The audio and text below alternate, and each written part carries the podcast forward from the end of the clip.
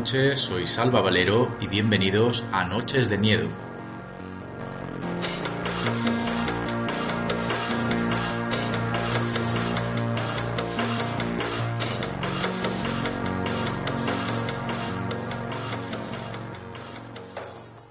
Aquí estamos impacientes, con ganas de volver a pasar una terrorífica noche hablando de películas que nos hacen estremecer o asustar.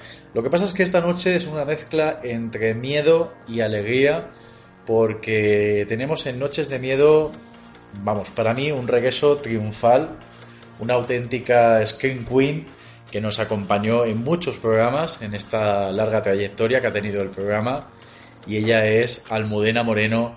Almudena, no sabes las ganas que tenía de volver a darte las buenas noches y la bienvenida de nuevo a Noches de Miedo. Almudena, muy buenas noches.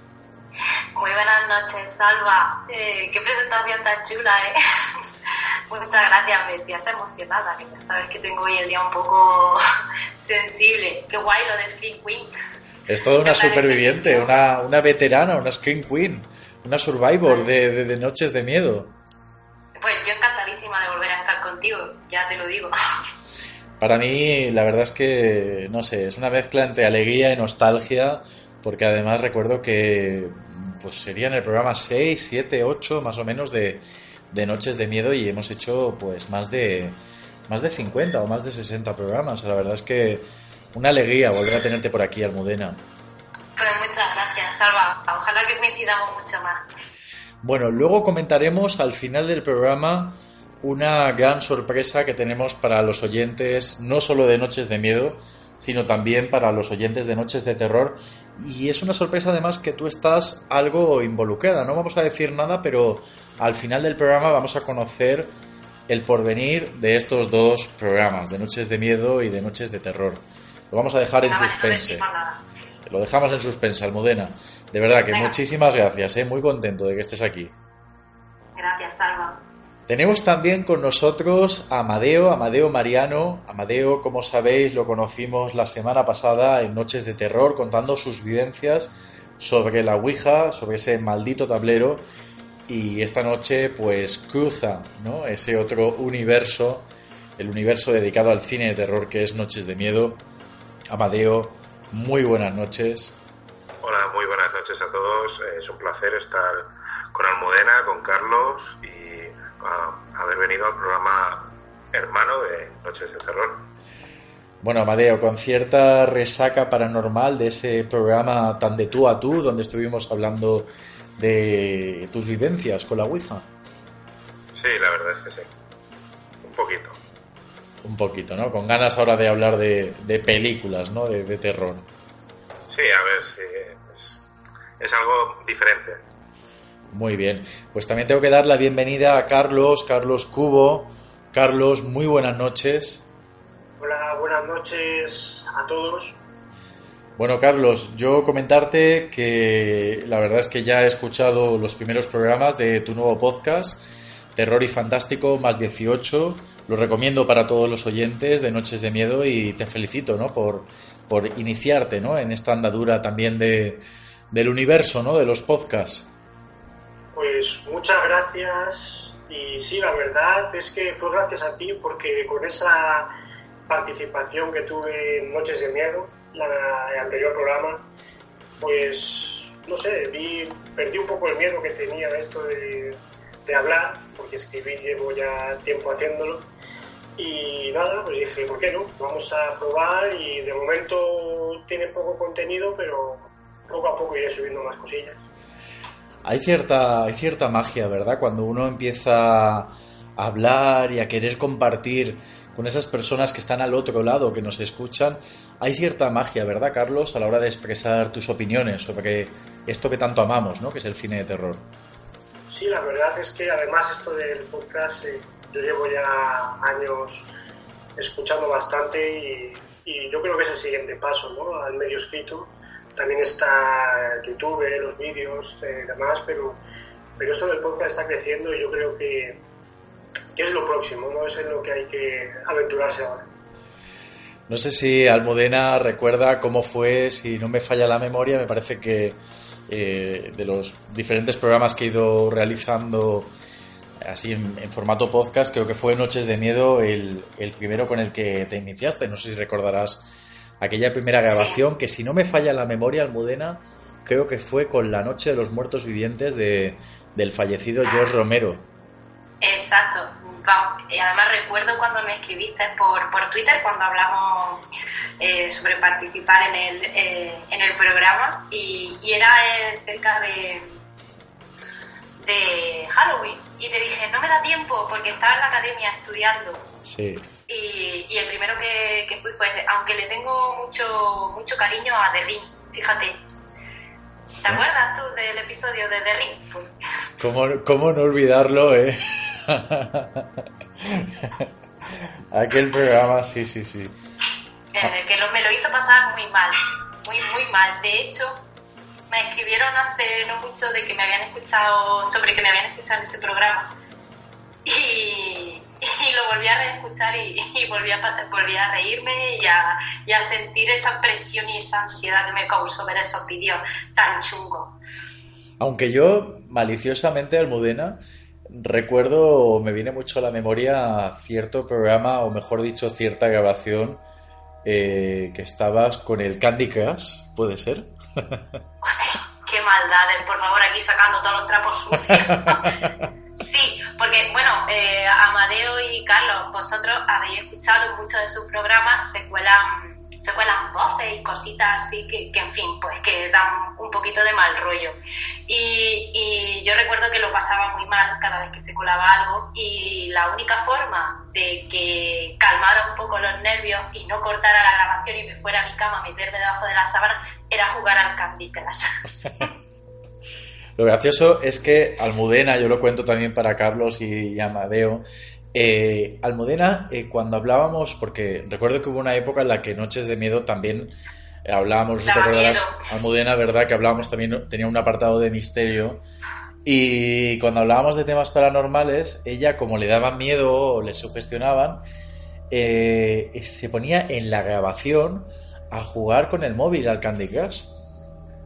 Lo siento, era, era, era es de ser mala persona, Salva, no cuentes estas cosas de mí.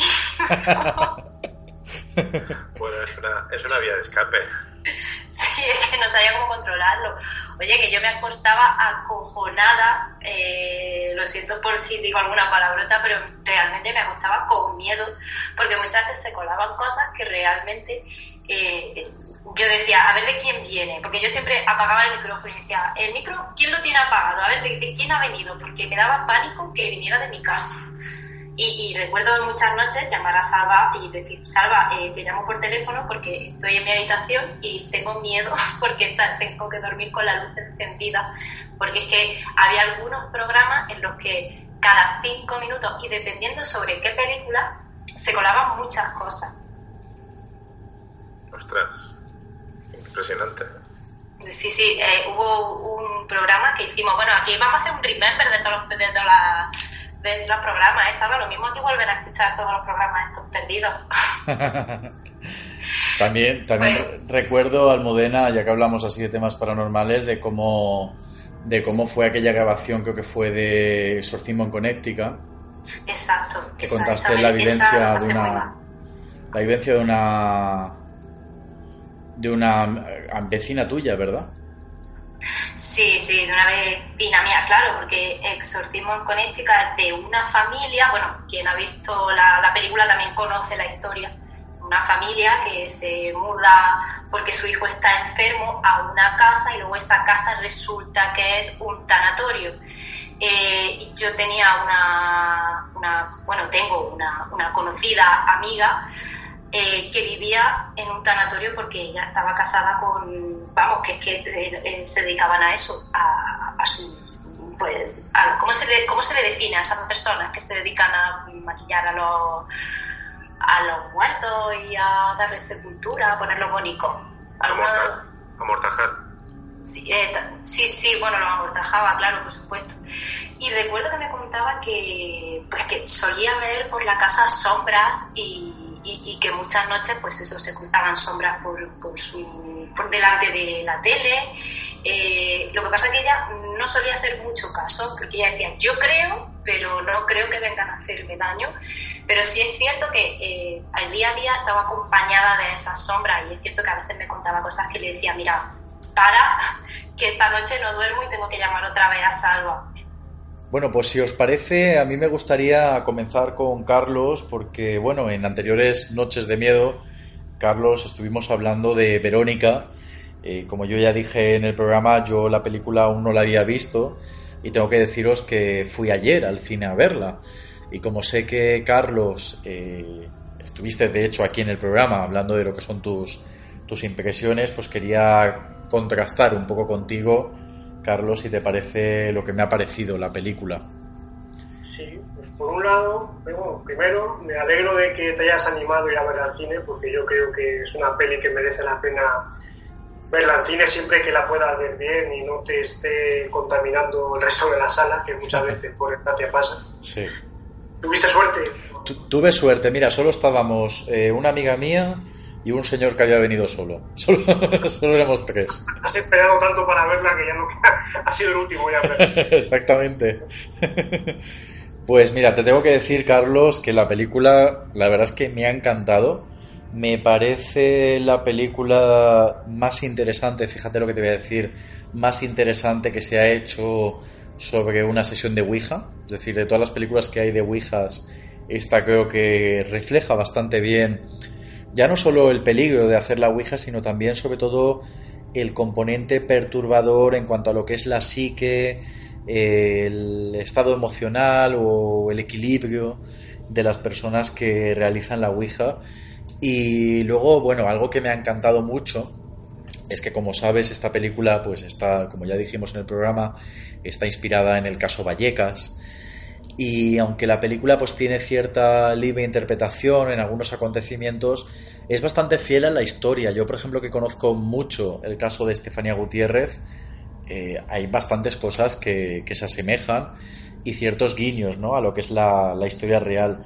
Algo que también me ha fascinado, Carlos, es el hecho de que al estar basado en principios de los 90, toda la ambientación ¿no? de cómo es Madrid eh, o cómo era España en general en los años 90, ¿no? Nosotros que, éramos niños, ¿no? Cuando, cuando ocurrió todo esto, pues había muchas cosas que me recordaban, ¿no? Decir, mira, pues es verdad, esto cuando yo era pequeño, pues las cosas eran así, ¿no? Por ejemplo, no sé si te acuerdas el detalle de los bares que tenían pintados ahí los platos, ¿no? En, el cristal que, sale en la película, donde trabaja la, la madre de, de la protagonista, o incluso cosas que están muy, muy fiel ¿no? a, la realidad, como esa enciclopedia paranormal.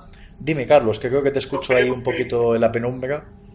Yo creo que de todas formas los bares españoles de barrio no han cambiado tanto. Más o menos van por ahí. ¿Aún siguen, aún siguen habiendo así con, con esos dibujos en los cristales? Bueno, no, exactamente no, me refiero al ambiente, como hay en la peli el partido de fútbol y demás, yo creo que va por ahí pero sí, el, el, toque noventero que da, además de Paco Plaza, el director es experto en esto, ¿no? Es un tío muy nostálgico que si no habéis visto Cuento de Navidad, es una peli que hizo un mediometraje para lo de películas para no dormir, la, el renacimiento de Chicho Ibáñez Salvador, de su historia para no dormir, que hicieron varias películas tipo mediometraje, pues el Cuento de Navidad ya plasmaba muy bien toda la cultura ochentera, parte también de los 90 y, y, aquí lo hace otra vez y le mete además ahí unas cuantas canciones de del Silencio que estaban en la cima en aquel momento y te mete mucho, sí, en la época y, y, en todo lo que tiene que ver con el caso. Totalmente de acuerdo, Carlos. Qué bien suena Héroes del Silencio en, un cine en Dolby Stereo, ¿verdad? Qué, qué, pasada, ¿verdad? Ese momento casi al principio de la película sonando ahí eh, Héroes del Silencio a toda pastilla, ¿verdad? Y lo de la cuenta atrás, cuando eh, sabes que en la canción eh, que tiene la cuenta atrás y sabes cuando va a llegar ya al cero, sabes que algo tiene que pasar. y te va metiendo ahí el miedo. Y te tengo que decir que, que algunas escenas me, me, sugestionaron bastante. Por ejemplo, la primera aparición en la habitación de Verónica, eh, que además es la aparición, vamos a decir, más humana. Eh, tú ya sabes por dónde voy. Eh, me dio mal rollo, ¿eh? No sé si a ti también te dio un poquito. A mí, vamos, a mí se me puso todos los pelos de punta. Yo también tuve la suerte de. Porque yo fui al cine, estas películas no me arriesgo y las voy a ver en eh, si puedo en una sesión matinal que haya poquita o ninguna o ninguna gente y tuve suerte de que la vi yo solo prácticamente y sí eh, es como mejor se ven estas pelis y tuve ratos de, de pasar miedo que es algo muy difícil eh, hoy en día en el cine y ya no solo por películas que den o no miedo sino porque estamos ya muy acostumbrados ¿no? a, a, ver de todo del cine de terror y a que se usan muchas veces los mismos trucos para dar miedo. En ese sentido, en, Verónica hay que reconocer que, que, usa bastante del terror de James Wan. Eh, usa bastante la misma escena que tú me comentas. Me recordó mucho también a otras escenas que había en Insidious, en las que aparecía como si nada ahí una, una figura y te daba el susto. Me recordó bastante, usa, usa yo creo esos trucos bastante y por lo que me han contado desde Sitges, que está ahora exhibiéndose Musa de Jaume Balagueró, también amigo de Plaza, que dirigieron las de Rec, eh, también ha hecho bastante uso de ese tipo de terror en la de película de Musa, así que parece ser que aquí también estamos pillando gustos. Muy bien, muy bien. Yo la única crítica que voy a decir sobre Verónica es eh, la, la siempre necesaria canonización, a ver si lo digo bien, de lo que son un poco los, los parámetros físicos en el cine. Es decir, me explico. Estefanía Gutiérrez eh, no es secreto que era una niña gordita, era una niña poco agraciada, eh, pues eso, con unos kilos de más. Entonces, eh, me parece como muy típico del cine, de la gran pantalla, que en este caso pues el personaje inspirado en Estefanía Gutiérrez, pues sin embargo sea una chica bastante mona, esbelta, delgada. Esa sensación, ¿no? De que siempre tenga que ser algo bastante idealizado, ¿no? Más, que esbelta, delgada, es muy larguirucha y muy, muy delgada, ¿sí? Y parece que lo han hecho justo al revés, por lo que dices, porque yo no conocía el, aspecto, vamos, de la, del personaje real. Y yo quería también preguntarte, porque ha dado la casualidad, ¿no? Que de los asistentes eh, eres tú quien también has visto Verónica, pero tengo curiosidad, y lo, pensaba esta mañana, ¿no? Sabiendo que, esta noche voy a grabar contigo. Eh, Carlos, ¿cómo, ¿cómo es ver una película? Yo sé que tú eres de Madrid, no sé si estás cerca o no del barrio de Vallecas, pero ¿cómo es ver una película que está ambientada en un suceso que está tan cerca de tu domicilio? Porque yo me imagino a lo mejor viendo eh, en el cine algo que ha ocurrido en Valencia y tiene que ser una sensación tan extraña. Sí, eh, vivo cerca, no soy de Vallecas, pero donde vivo está cerca. Y sí que llevo un par de años, de hecho, viviendo allí en Vallecas. Eh, pues sí, es como como todo, como, cuando pasa algo en la realidad, que cuando te pilla más cerca es cuando más te conmociona cuando... Eh, yo creo que, y además el caso de, en el que se basa Verónica, ya no solo porque haya sido tan cercano, sino porque al, es uno de los casos que yo descubrí en el programa de Cuarto Milenio, eh, es uno de los casos más que aunque no seas muy creyente en estas cosas, aunque seas escéptico, hay ciertas cosas que te ponen mucho en duda, ¿no? Eh, de que algo raro tuvo que haber ahí, ¿no? Como los informes policiales, que eso es lo más potente que tiene este caso real, ¿no? Que son esos informes policiales eh, que salieron en el programa y siempre pues, piensas un policía, un par de policías pueden tener miedo, pueden sugestionarse, pero, pero de ahí a describir algunas cosas que, que vieron, eh, va un trecho, ¿no? Y sí, la verdad es que ayuda a meterte más en la, en la trama. Pues nada, desde aquí la verdad es que recomendar, aunque ya me imagino que quedará muy poco para que sea retirada de los cines, ¿no? Porque se estrenó a finales de agosto, el 25 concretamente. Eh, yo lo único decir que es una de las películas de terror que, que más me han gustado este año. Lo he pasado muy bien con, con Verónica. Tengo ganas, de hecho, cuando salga en DVD de volver a verla porque, no sé, está, está todo muy pensado, ¿no? Y, y de verdad que han hecho un trabajo formidable. Así que desde Noches de Miedo, la verdad es que recomendarla. ahora mismo, en cuanto al cine de terror, para mí es top lo que llevamos de año. Muy bien, muy bien, muy bien. Es una buena nota, ¿eh? Viniendo de ti, con la de cine de terror que tú ves a la semana. Sí, sí, pero yo ya te digo, eh, ahí, en cuanto a lo que he visto este año, eh, ya te digo, eh, pondría dos pelis por delante, pero que no son del género. Luego ya en cuanto a terror, esta es la que más me ha gustado. Sobre todo eso, porque buscas una peli de miedo y es lo que te da, ¿no? Y eso ya es bastante hoy Sí, totalmente de acuerdo. Pues bueno, otra de las películas que queremos hablar esta noche es la última travesura del muñeco diabólico de Chucky. Yo me imagino que tras el éxito de películas como Annabelle, y además que sabéis que este año, eh, bueno, concretamente a pocos días estamos de, del estreno aquí en España de Annabelle Creations, pues eh, la saga ¿no? de Cheese Play, el muñeco diabólico, pues ha vuelto con una nueva entrega que se llama Cult of Chucky, el culto a Chucky, o la secta de Chucky o algo así, más o menos. Y bueno, pues de los asistentes me consta que es Amadeo quien ha visto la película junto a mí.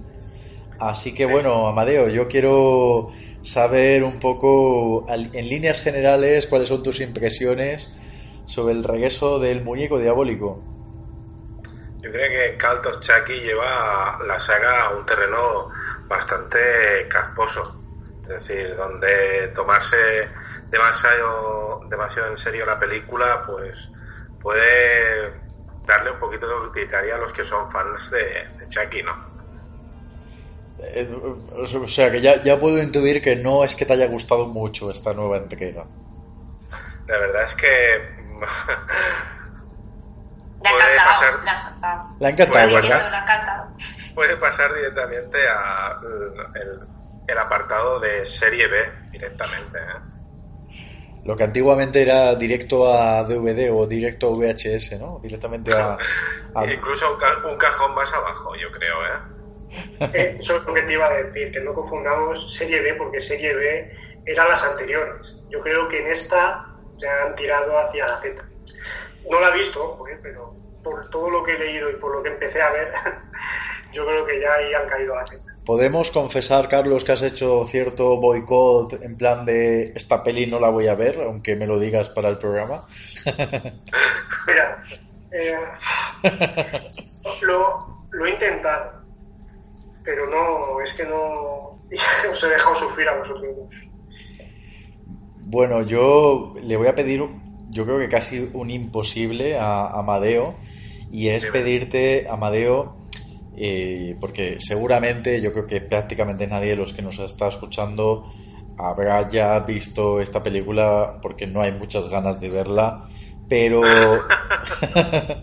yo creo que aunque sea muy difícil, Amadeo, y sé que te pido una tarea difícil porque es muy jodida de entender esta película, eh, ¿cuál sería la sinopsis? ¿De, qué habla esta nueva entrega de Chucky? Si es que la has sabido entender, porque yo será que soy un poco rubio, pero no te creas que me he enterado muy bien de lo que pasa.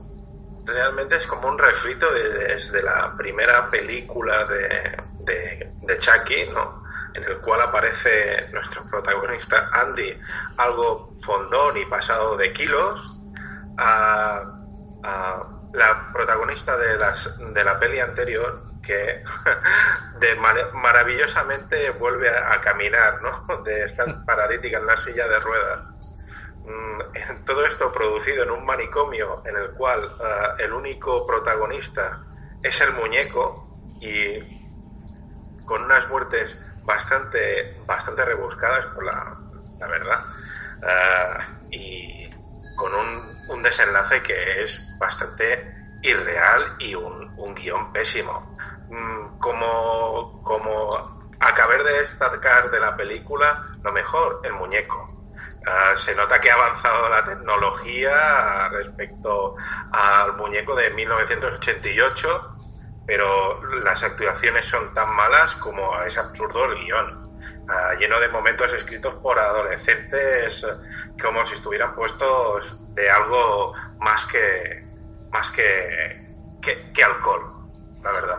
Yo tengo entendido, eh, Amadeo, que eh, lo que comentabas en cuanto al muñeco, eh, se abusó mucho en la última entrega del CGI, es decir, eh, Chucky en muchas ocasiones era realizado por ordenador y aquí han vuelto, han un poco a la vieja usanza utilizando lo que es la técnica del stop motion. Por eso tiene una sensación como más verídica ¿no? del muñeco.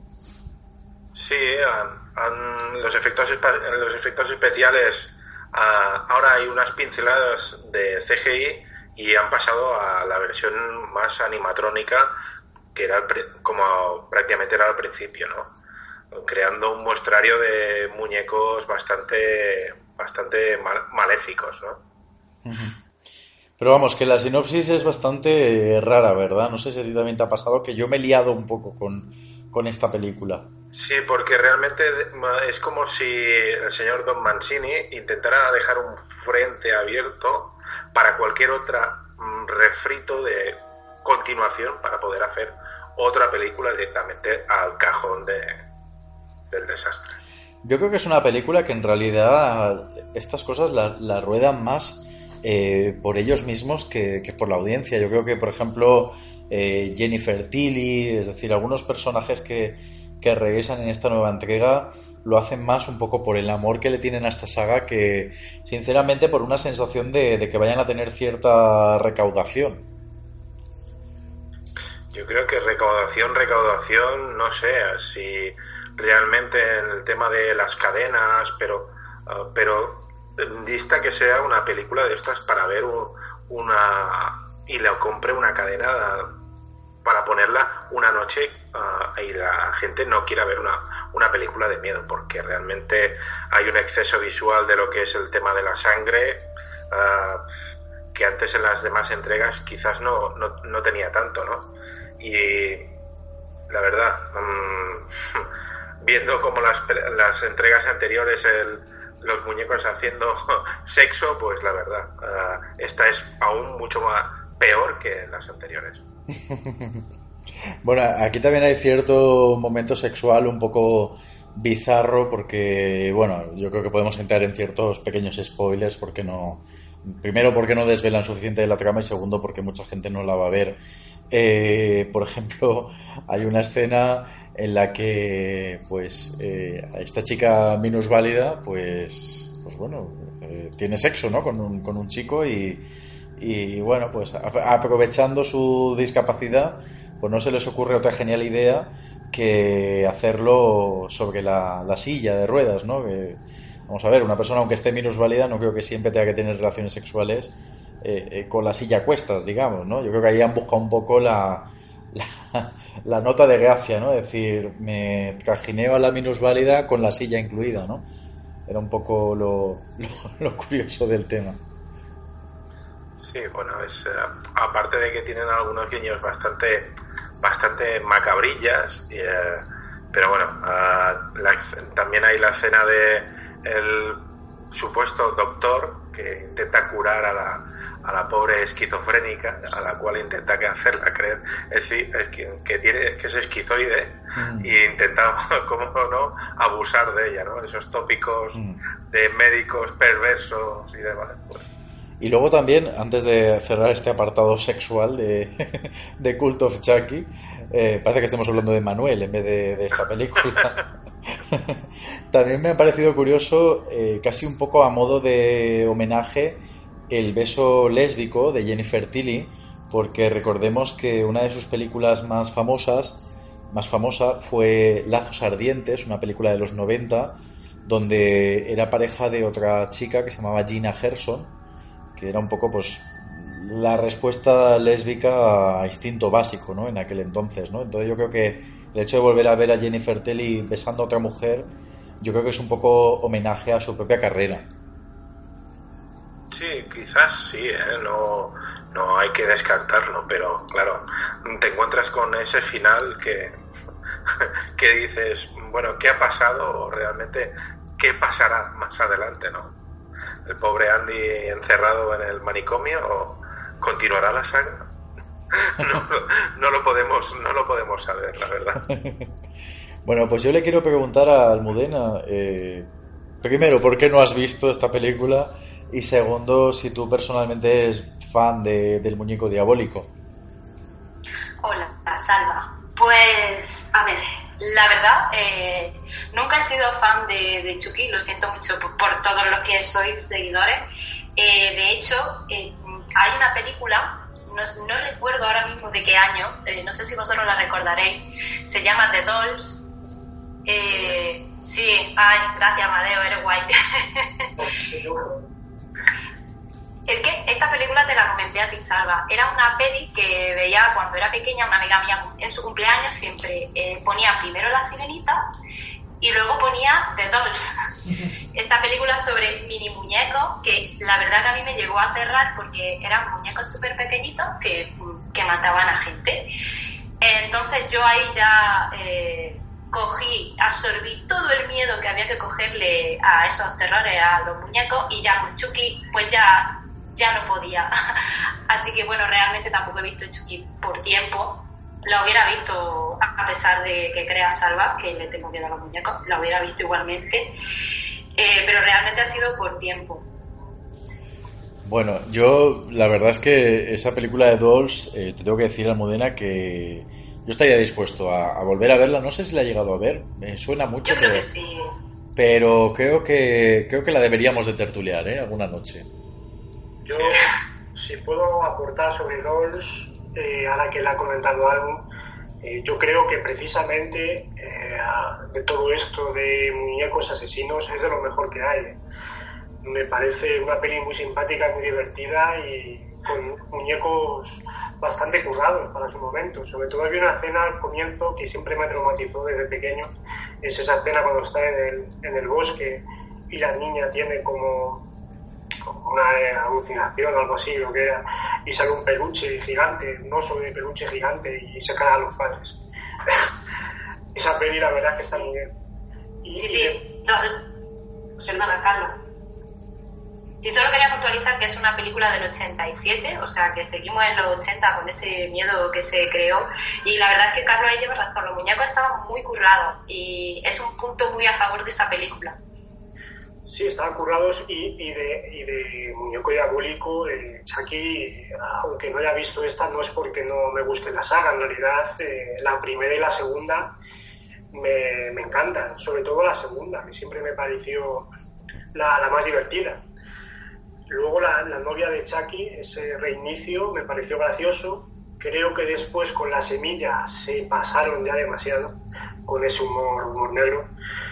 Y como no me hizo demasiada gracia la anterior a esta, esta que creo que era la maldición de Chucky, pues ya esta no, ya me da pereza, pero tener claro que esto, saben, como churros, como las sagas de terror cuando entran en esa dinámica, tienen su público, su sector, eh, que va a alquilar, va a comprar los DVD, los Blu-rays, va a, va a verlas en televisión por cable y eso tiene, son baratitas y se siguen haciendo.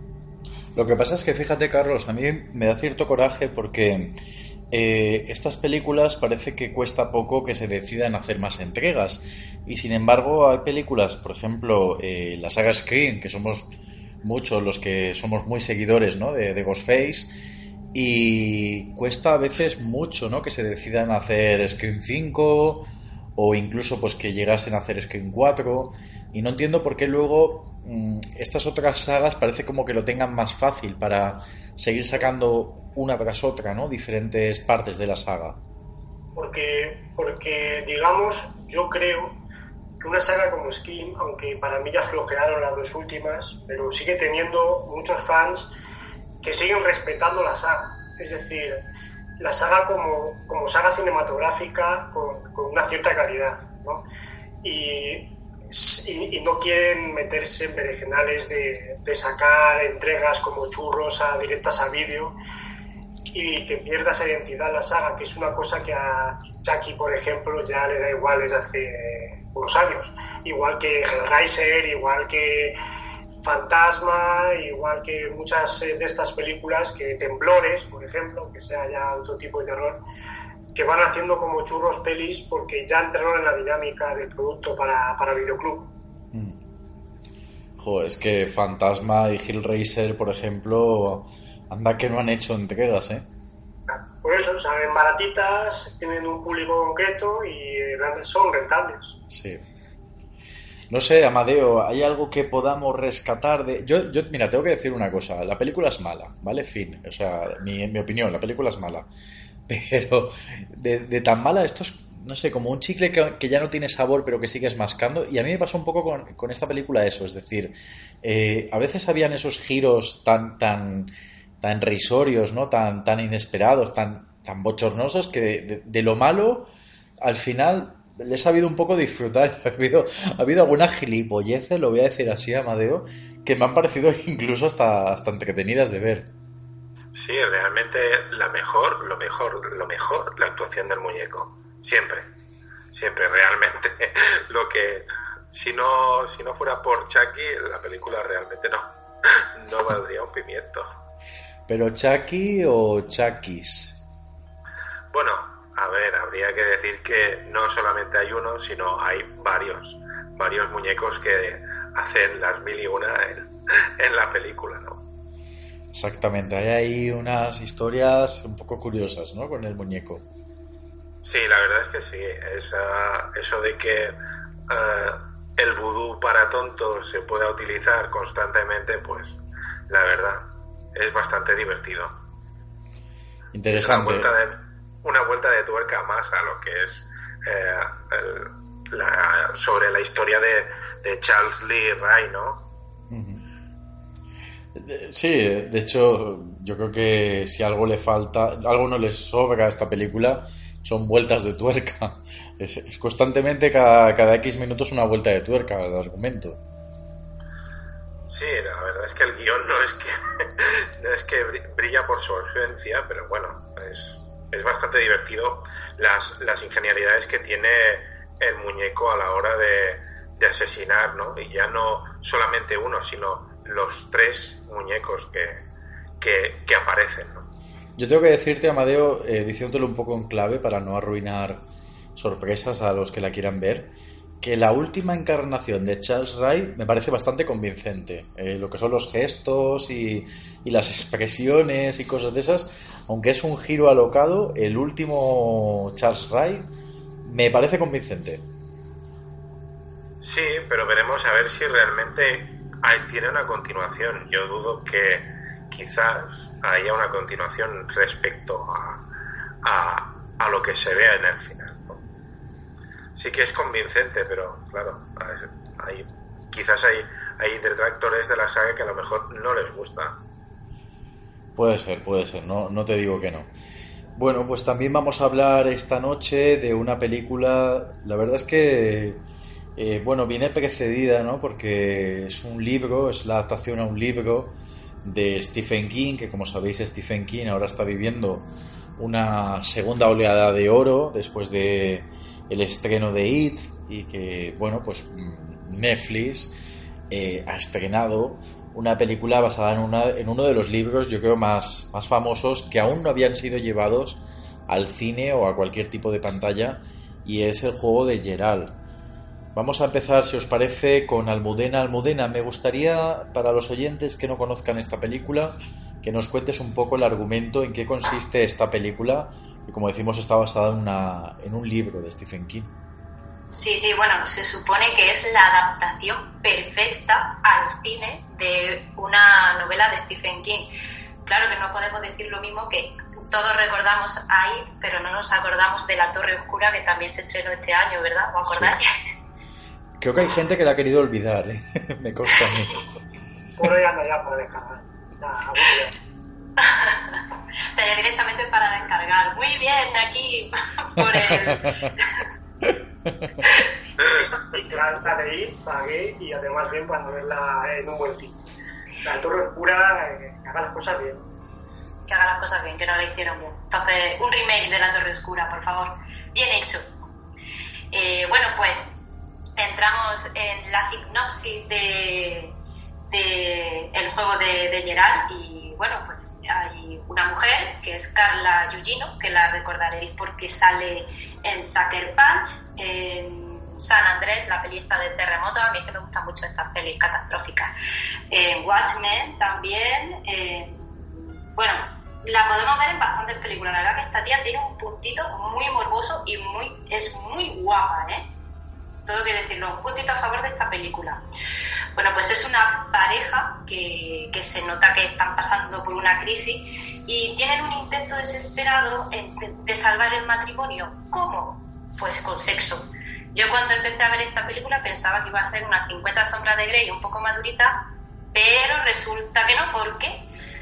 Porque esta mujer es esposada a la cama de forma muy erótica. Quien no ha querido que lo espose alguna vez a la cama, ¿verdad? Que sea esposado. Y resulta que mientras están practicando un poquito juegos sexuales, pues a su marido, que por cierto es un abogado, y desde el principio sabemos que algo esconde y que no cae muy bien, por lo menos, por lo menos a mí, pues sufre un infarto. Eh, ella está esposada, con las dos, sus dos manos esposadas, eh, su marido cae muerto al suelo y se queda ella sola, esposada a la cama. Entonces aquí empieza, aquí es donde empieza la peli porque ella lucha con, con su miedo, eh, ve, ve a una, se ve a sí misma fuera de la cama y, y mantiene un diálogo y recuerdos sobre, sobre su vida pasada eh, en un momento, de hecho, es que, es que no tiene escapatoria. De hecho, aparece un perro que hace un guiño, no sé si os dais cuenta, pero hace un guiño a la, a la otra novela de Stephen King. Sí, a Cujo. Exacto, Salvo. Sí, sí, sí a, a, Cujo. Así que básicamente entramos en la película así, eh, ella manteniendo un diálogo con, con sus fantasmas del pasado, por así decirlo. Eh, la curiosidad de esta película que quiero comentar antes de que nos metamos, pues es eso. La primera, eh, el, el, elemento del perro que, que, que, tiene más tensión, porque el perro está hambriento, eh, duerme a los pies de la cama como esperando la muerte de, de, su protagonista, de la protagonista que está esposada a la cama. De hecho, empieza a comerse a su marido, cosa que, que no es muy agradable, aunque, sea, aunque caiga mal desde el principio. Eh, hay otro elemento que también eh, hace referencia a otra novela de Stephen King, que es la novela de Un saco de huesos. Eh, precisamente habla pues, sobre un hombre que aparece durante el film, que, que, da bastante terror, un hombre muy alto, de ojos de ojos rojos, y hace mención a esta novela. Y por último, un eclipse que aparece en la película que también hace mención a una de las novelas de Stephen King en la que una mujer mata a un esposo durante ese mismo eclipse donde ella está teniendo ese, ese sueño o, ese recuerdo eh, y lo tira al pozo. Eh, o sea que, bueno, estas son las cositas que quería contar sobre esta peli antes de que nos metiéramos más en el, en el fondo de ella. Perfecto, Almudena. Pues también quiero saber, ya que estamos eh, escuchándote a ti, ¿no? Que de verdad, insisto, qué alegría volver a tenerte por aquí por, por el programa. Pues quiero saber también cuáles han sido tus impresiones sobre el juego de Gerard. Pues mira, sobre todo lo que, lo que he comentado al principio, eh, yo no conocía esta novela de Stephen King y de hecho pues lo típico, tienes Netflix y te metes a ver actualizaciones. El juego, de, el juego de Gerald y yo muy juguetona me metí pensando que era otra película. sí, eh, claro, me quedé súper sorprendida cuando a, los 10 minutos, es algo 15 minutos, eh, eh, mantienen ese juego sexual y, él cae muerto en la cama y ella se queda eh, sola. Eh, es una película que te mantiene en tensión porque yo decía, guau, ya verás qué coñazo, solo ella. Pues, pues te mantiene muy en tensión porque no sabes si realmente va a ser capaz de salir de allí o de no salir. y, claro, también quieres conocer, porque ella habla con su yo del pasado, con, con lo que a ella le, le, pasó cuando era pequeña, y, y te despierta una curiosidad súper grande por saber qué narices le pasó cuando era joven y qué problema tiene con su marido, porque es como si fuera una persona que lo tiene todo dentro y no pudiera sacarlo. No sé si a vosotros os ha parecido algo así. Pues ahora, ahora pediremos ronda de, de opiniones y que nos comenten si están de acuerdo, si están de acuerdo contigo. Pues mira, Modena, vamos a escuchar a Amadeo a ver qué le ha parecido a Amadeo esta película y a ver si está de acuerdo contigo. Venga, va. bueno, yo la verdad es que me llevé una sorpresa bastante grata con la película. Yo pensaba que realmente no, de Stephen King tampoco no es que sea muy fan y la única que libro así a grandes rasgos me había leído la de It, pero esta, este esta adaptación la desconocía completamente y la verdad es que me quedé muy sorprendido porque eh, eh, aparte del juego de, del factor psicológico y demás, uh, no conocía, como ha dicho Almudena, a los varios guiños que hay en, en, los diferentes libros del Stephen King, ¿no? Y la verdad, me, me, mm, me he quedado muy sorprendido, ¿no? Uh, me ha gustado bastante. Muy bien, o sea que entonces tú la recomiendas, ¿verdad, Amadeo? Sí, la, la verdad es que la recomiendo. Yo no me esperaba que quizás uh, el tema de, del, del, thriller psicológico, esperando la angustia de esa mujer, intentando a ver cómo puede salir o escapar de allí, pues la verdad me, me, me sorprendió bastante. No, no, no me ha disgustado, ni mucho menos. Bueno. Luego hay una parte muy chula cuando ella tienes los, los flashbacks de que vuelve a, al día del eclipse, que, que, le sucedió algo que no vamos a contar porque queremos que vean la peli, porque está muy chula, que, que a mí realmente me ha gustado mucho como, como se ha grabado, porque es que es todo como muy rojo, muy, muy místico, queda, queda súper chulo, ¿verdad? De hecho, de hecho, Almudena, tengo que decirte que creo que el eclipse es en sí eh, también cierta referencia a otra novela de Stephen King, que es Dolores Claiborne, que, que, tiene que ver con un eclipse. No sé si alguno de vosotros está también un poco puesto en el tema de Stephen King, pero hay, hay muchas veces en las novelas de Stephen King ocurría esto, ¿no? Que se entremezclaban algunas, algunas novelas. Sí, sí. Stephen King tiene un universo propio en, en sus novelas al estilo Marvel, por así decirlo, el universo Marvel. Él tiene también su... Todo, todo, todo, juega mucho, aquí hay muchos guiños. Sí. Creo, creo que Almu lo había comentado, ¿no? Almu había comentado algo de que el eclipse tenía algo que ver también. Sí, es que no he, dicho, no he dicho el título del libro, he comentado de lo que va el libro. Vamos, yo creo que lo, que lo he destrozado entero, que sobre una mujer que asesina. lo repito por si alguien no se lo ha leído. Pero lo cuento otra vez. Una mujer que asesina a su marido y, y, lo tira a un pozo el, el mismo día de, del eclipse en la que la protagonista de esta película pues tiene ese flashback y lo tira, lo tira a un pozo estás haciendo que Stephen King pierda ventas. Ya. Sí, no lo creo, ¿eh? que yo me he leído ya ahí dos veces y ya y seguro que lo releeré otra vez. Esto, esto es volver por, por, por la puerta grande, ¿no? Claro, claro. Stephen King está... Hay que... Es como los... No, como yo digo, esto es como los novios. Llegan cuando tienen que llegar, bueno, las parejas o el amor. Llega cuando tienen que llegar eh, a ti te dan un libro en, en, el momento perfecto de tu vida. Los amigos llegan en el, en el momento que tienen que llegar. Pues los libros de Stephen King igual. No te puedes, no puedes leer libros de Stephen King a, la, a lo loco, porque sí, no, ellos vienen a ti. Y cuando, y cuando en ti llega un libro como It, ¿qué se supone que representa en tu vida? Pues, pues, pues, mira, que tengo que dejar de ser menos cobarde, ser un poco más niña y, y eh, bueno, es que el libro es que me encanta. Es que a mí Stephen King hay muchos libros que, que, ni me van ni me vienen, pero hay otros que marcan, que yo sé que Stephen King no es un gran referente, o sí un gran referente literario, porque por lo menos en el cine está haciendo un gran referente y, y no, es, y no es director de cine. Sí, sí, lo, lo fue una vez. ¿eh? Ay, en Crip Show además salió, ¿verdad? Stephen King dirigió, la única película que creo que ha dirigido fue la de La rebelión de las máquinas, Maximum Overdrive. ¿Hala? con música de ACDC. ¿No os acordáis de esa peli donde cayó un camión con la cara de un duende verde? Sí, es buenísima. Bueno, Salva, yo digo aquí buenísimo. no, yo creo. Pero sí hay, y además yo recomiendo a los que no lo conozcan, aunque conozcan la película, no conozcan esto, ahí en, YouTube mismo lo pueden ver, hay un tráiler de la película, sale el mismo Stephen King, que el tío es un genio escribiendo, pero... pero Como actor también, ¿eh? Pero sí, pero tiene cara de un poco, digamos, como que le faltara algo, ¿eh? ¡Ay! Sí, sí, eso se ve de hecho en Clip Show, ¿eh? en, su, en su segmento se ve que el tío está ahí, que no, no me lo actúe tanto. ¿eh? Es que en Clip Show escribió, no sé si escribió uno, una o varias historias.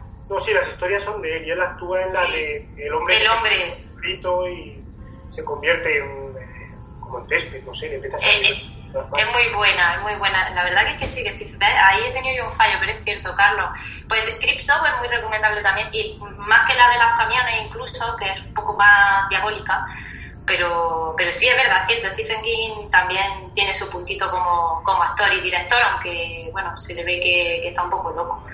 Y, y, no sé si visteis la foto que subió eh, cuando se estrenó It, eh, subió una foto en su Twitter de, su casa eh, en la que se ve una ventana abierta y un globo rojo volando. Y dice, no tengo ni idea de cómo ha llegado esto aquí. O sea, que encima también el tío hace publicidad que te, que te cagas sobre, sobre su películas. Yo solo digo que lo que estaba comentando antes sobre en YouTube está el tráiler de Maximum Overdrive en inglés, sale el propio Stephen King anunciándola y dice algo así como, si quieres que algo se haga bien, tienes que hacerlo tú mismo. Pero lo digo así tal cual. Y, en realidad eh, esta peli de la rebelión de las máquinas, por mucho cariño que se la pueda guardar los que la hemos visto en nuestra infancia, pues hombre, es bastante flojín dentro de lo que son sus adaptaciones. Bueno, sin embargo, mira, el, el juego de Gerald pues, pues merece la pena verla, además, por los actores no sé si a vosotros os ha gustado la interpretación que han tenido, pero a mí me ha parecido súper chula, por lo menos la de ella.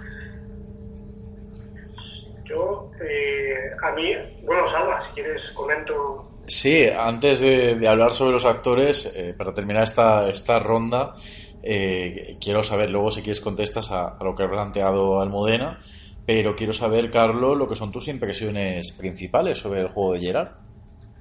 Pues si antes estábamos hablando de Verónica y decía que está en mi top de, del terror de este año, aunque esta de Gerald terror, terror no es, es más bien un thriller, tiene su momento de suspense, pero también la tengo ahí en un punto alto, ¿eh?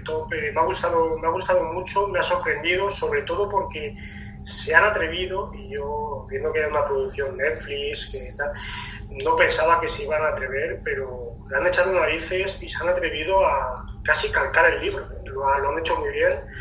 Incluso de esto hablamos tú y yo en una ocasión fuera de micro sobre ese epílogo que tantas críticas ha recibido, pero es que ese epílogo, esto no será un spoiler para los que hayan leído el libro, o, sí, no lo sé, pero es que calcan el, epílogo del, del libro que ya recibió en su día bastantes críticas de los lectores, eh, ha tenido las narices el director de, pasarlo aquí también. Entonces, eh, entra en tu top de, películas de este año. en el, sí, eh, tendría que hacer cuentas, pero yo creo que entre las 10 de, momento por ahí anda, ¿eh? Sí. Anda por ahí por el final, pero, pero sí, yo creo que de lo mejorcito así que de lo que más me ha gustado. Y respondiendo, Carlos, a lo que ha planteado Almudena, ¿te gustan los actores? Sí, sí, me ha gustado. Eh, ya Carla, nunca sé si pronunciar, Mugino, Mugino, Yugino, no sé. A mí me pasa igual. ¿eh?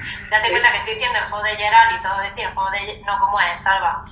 El juego de Gerald, ¿no? ¿O qué? Eh, pues yo lo digo de Gerald, o sea, lo digo Gerald.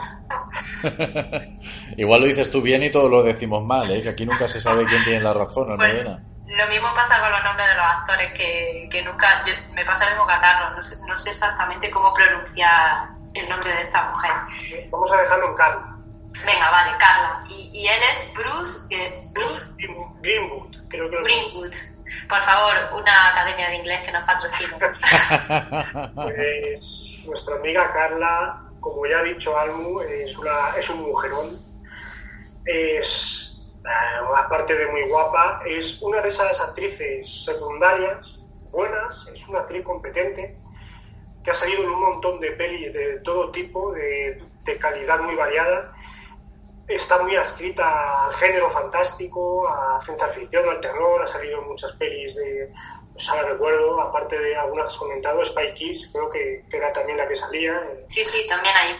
También por ahí es cuando empecé yo a conocerla.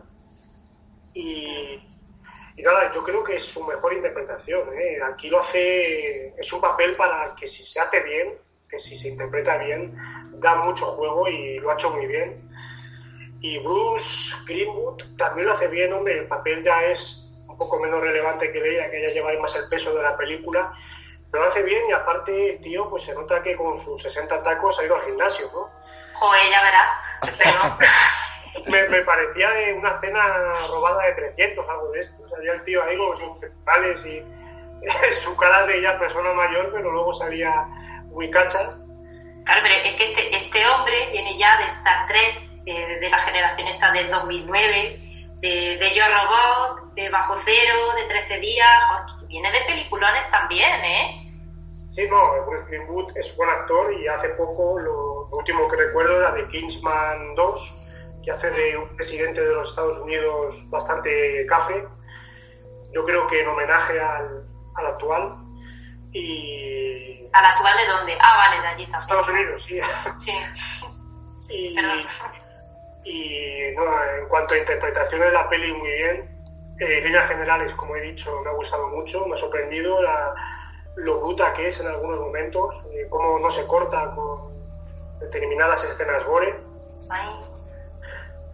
Eh, y bueno, eh, ahí también, aparte de ser un, thriller muy bien contado, me ha gustado el hecho de que las escenas, tiene un par de escenas de terror que no voy a decir, aquí no voy a meter para, porque ya hemos contado demasiado, yo creo, no voy a meterme más, pero cuando se pone en plan terror, eh, también lo consigue. Yo creo que esas escenas. Vale, ya está, no, es que al final lo voy a, lo voy a soltar. es que, no, no, queremos contarlo, verdad. Eh, que también me sugestionaron bastante. Sí. Pues yo, fijaros que esta noche voy a hacer un poco la, la nota discordante en cuanto a esta película. ¡Calla, salva! ¡No! ¡Sorpresa! ¡Sorpresa! eh, el juego de Gerald. A ver, yo sé que conocía la, la novela.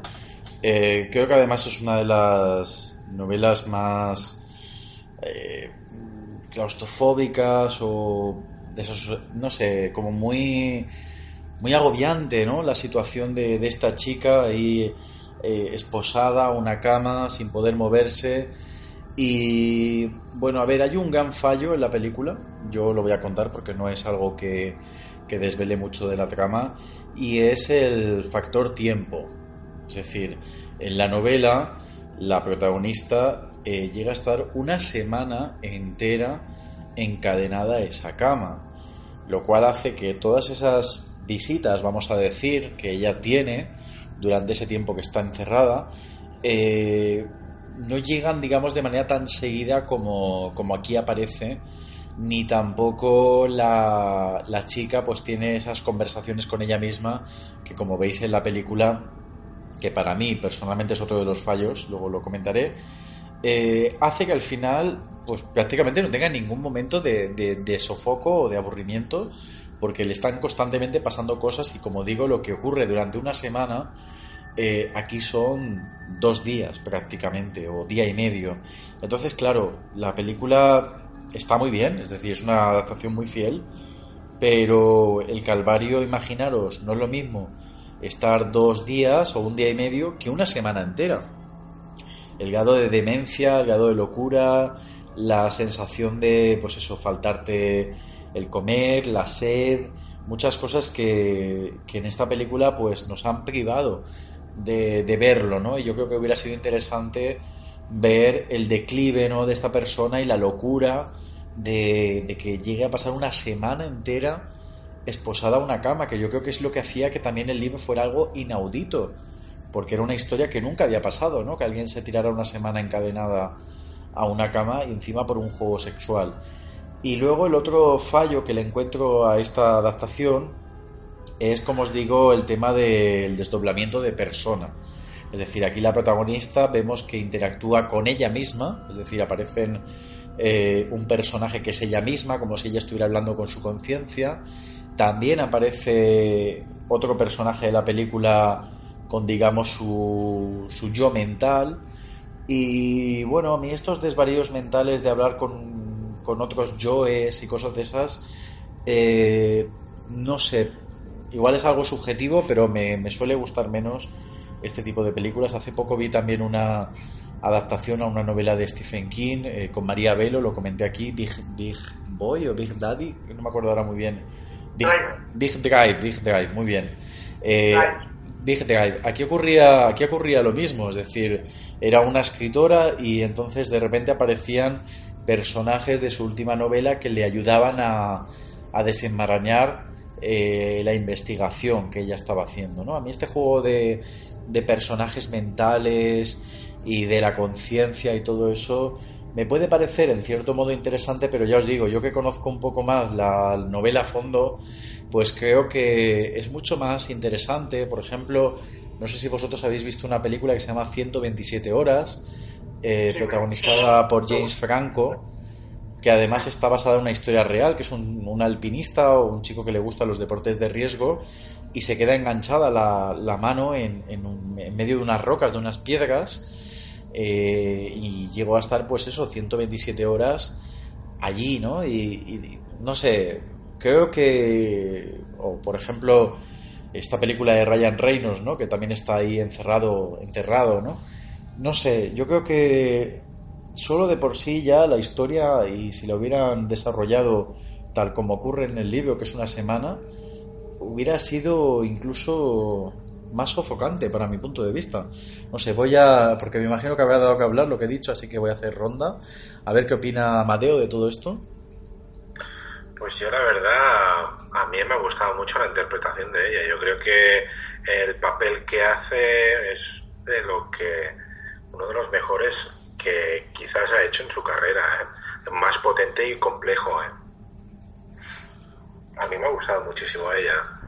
A mí, mm, Warren, la verdad, el, tema de la, disociación que hace y el hablarse el yo, quizás sí, el tema de, del time lapse que por la producción hayan adelantado la, la película, sí, bueno, pero la verdad es que a mí me ha gustado mucho la, la interpretación de ella. Yo creo que el papel lo aborda.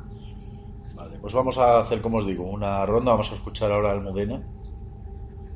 Yo, yo, Salva, quería hacer un apunte en cuanto que has hablado sobre 127 horas, sobre el dragón ese de vivir algo solo. Hay un documental, una película documental, eh, tocando el vacío, no sé si alguno de vosotros lo conocéis, y es realmente un drama porque es de un chico que, que va a escalar a una montaña, eh, van en pareja eh, y cae a una grieta de, de un glaciar y y bueno, se rompen las dos piernas y bueno, esto en verdad es un hecho real, hay un libro y yo vi el documental y te transmite, tú imagínate el sufrimiento de haberte roto las dos piernas, estar en una puñetera grieta perdida en la montaña más perdida de, de, los Andes y, y, tener que salir de ahí luchando con tus miedos en plena oscuridad.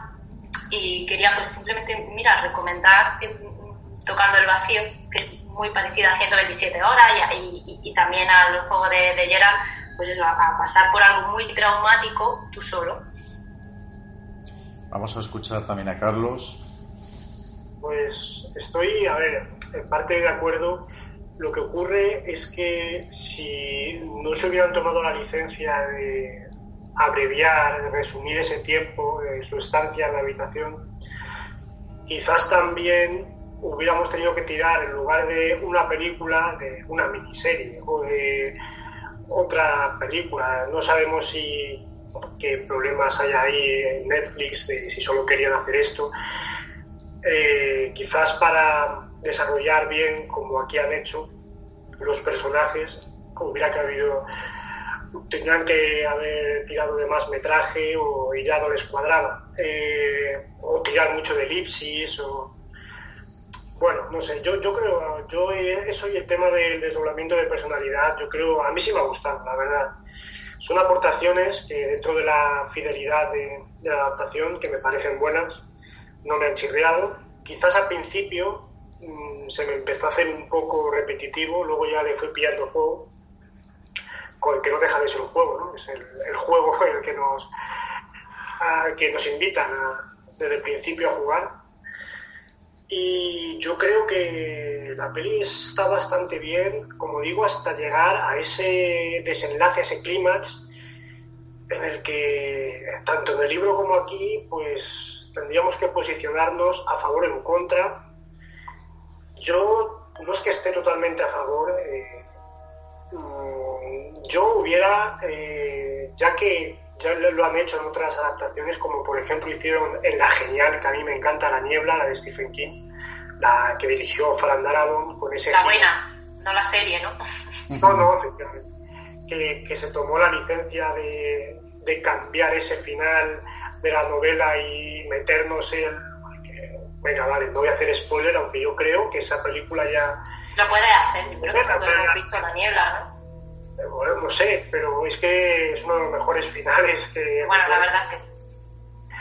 Aquí, sin embargo, han optado por ser fiel a un final que ya causó mucha controversia porque le quitaba ritmo y, y mal rollo a, lo contado anteriormente. Bueno, no sé, vosotros qué pensáis sobre esto o si se puede hablar sobre ello en un programa a priori sin spoilers. sobre el final de, la película, es que claro, es, que es cierto que te deja como un poco, como si fuera otra película, ¿verdad? El final, quizás. Y, también es verdad en, lo que había hablado sobre el tiempo que ella permanece atada en la cama, es que si se hace en una semana atada en la cama da para una trilogía. Entonces quizás también es cierto que en el cine han tenido que sintetizar un poco ese tiempo que pasa, pasa en la cama. Yo, a mí eso personalmente no, no me molesta. Es cierto que el final, bueno, no, pues eso, que parece realmente que te cortan y eh, estás viendo otra película totalmente diferente. Eso es controvertido, ya lo fue y bueno, pues por cierto, eh, no lo hemos comentado, eh, el director de esta peli es Mike Flanagan, que es un tipo que se está haciendo su nombre en el cine de terror desde hace unos años eh, es el director, seguro que habéis visto muchas de sus pelis, eh, Oculus, El espejo del mal, Has, que salió también en, Netflix, sí. Sí, la de la mujer que se queda encerrada en casa, ciega.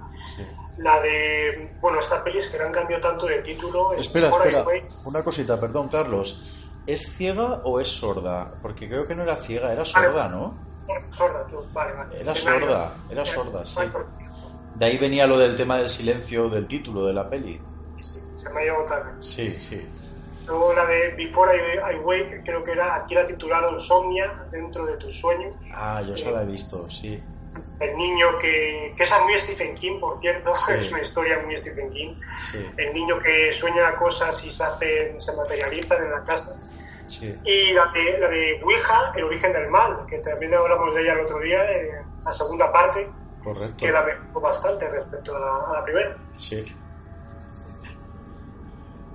Bueno, hemos tenido un flash forward, Carlos, porque me parece que de, de, Ouija hablamos la semana que viene, aunque a ti te da la sensación de que la hemos hablado previamente. A veces, la, eh, eh, como vivimos en varios espacios temporales,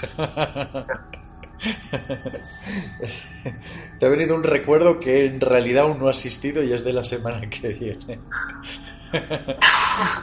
Aquí hacemos viajes en el tiempo. Lo siento, o sea, hemos avanzado al timelapse. Creo que la semana que viene, sin, sin ser la película de la que vamos a hablar, puede que a colación hablemos de Ouija, pero es, ya te digo, un flash forward que tenemos tú y yo, ¿no? Tanta, tanta Ouija entre Verónica, esta, el otro día, el juego ese de nada, ya, y luego ya se te, se te, junta con noches de terror también y hace ahí un poco rir. Entre esto y que mañana me vas a tener que pagar los cafés. Madre mía.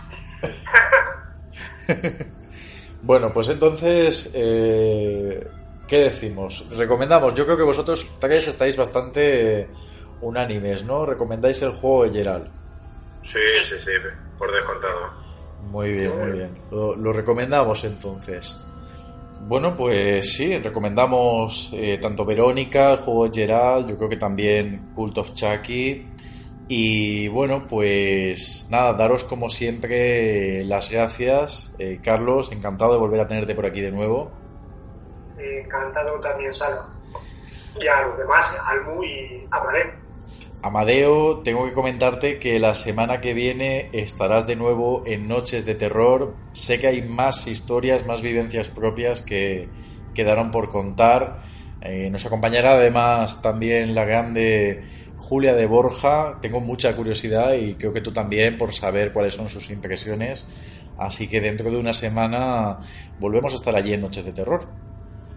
Pues sí, será un placer volver a Noches de Terror y placer haber estado con Carlos y con, con Almo. Y bueno, Almudena, pues qué decirte que es un regreso eh, para mí muy esperado que vuelvas a estar aquí en Noches de Miedo y además seas eh, portadora de una noticia, una novedad, un gran cambio que va a ocurrir en Noches de Miedo y en Noches de Terror y que ahora al cierre del programa voy a contar para todos los oyentes, pero bueno, antes de anticiparnos, yo darte de verdad las gracias, muchísimas gracias por volver a, a, tu hogar, que siempre fue tu hogar, Noches de Miedo. Muchas gracias, Salva, por, por querer, por llamarme y porque, por querer que participe de nuevo, yo, estoy muy contenta, la verdad, además de coincidir con, con Carlos y con Amadeo, que por cierto, Amadeo me tiene enganchadísima Noches de Terror, por eso estaba dando aplausos por aquí cuando han dicho que volvía al siguiente programa, porque la verdad es que estoy súper enganchada y, muy agradecida. Ya lo sabes, de verdad, estoy súper contenta de estar aquí otra vez. Bueno, pues me despido de vosotros porque ahora voy a dar una gran noticia, yo creo que muy importante, eh, sobre Noches de Miedo y Noches de Terror. Así que muy buenas noches, chicos. Buenas noches. Buenas noches, Salva. Buenas noches, Salva.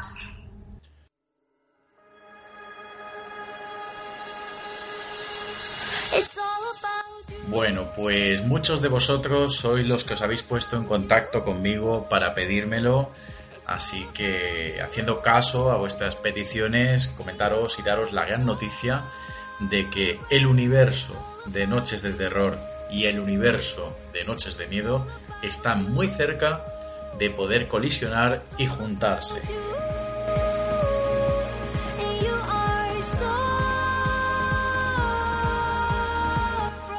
Y es que a partir del 31 de octubre, la noche de Halloween, Noches de Miedo y Noches de Terror estarán en un mismo programa y por lo tanto será una nueva creación donde os espero a todos vosotros ya no existirá noches de miedo, ya no existirá noches de terror, sino todo un universo dedicado al cine de terror y al misterio que se llamará Conexión Fantasma. El 31 de octubre empezamos una nueva andadura, un nuevo programa, y no lo voy a hacer solo, sino que además van a regresar personas que sé que le tenéis mucho cariño, como son Edurne Leite, Almudena Moreno y Yolanda Saiz.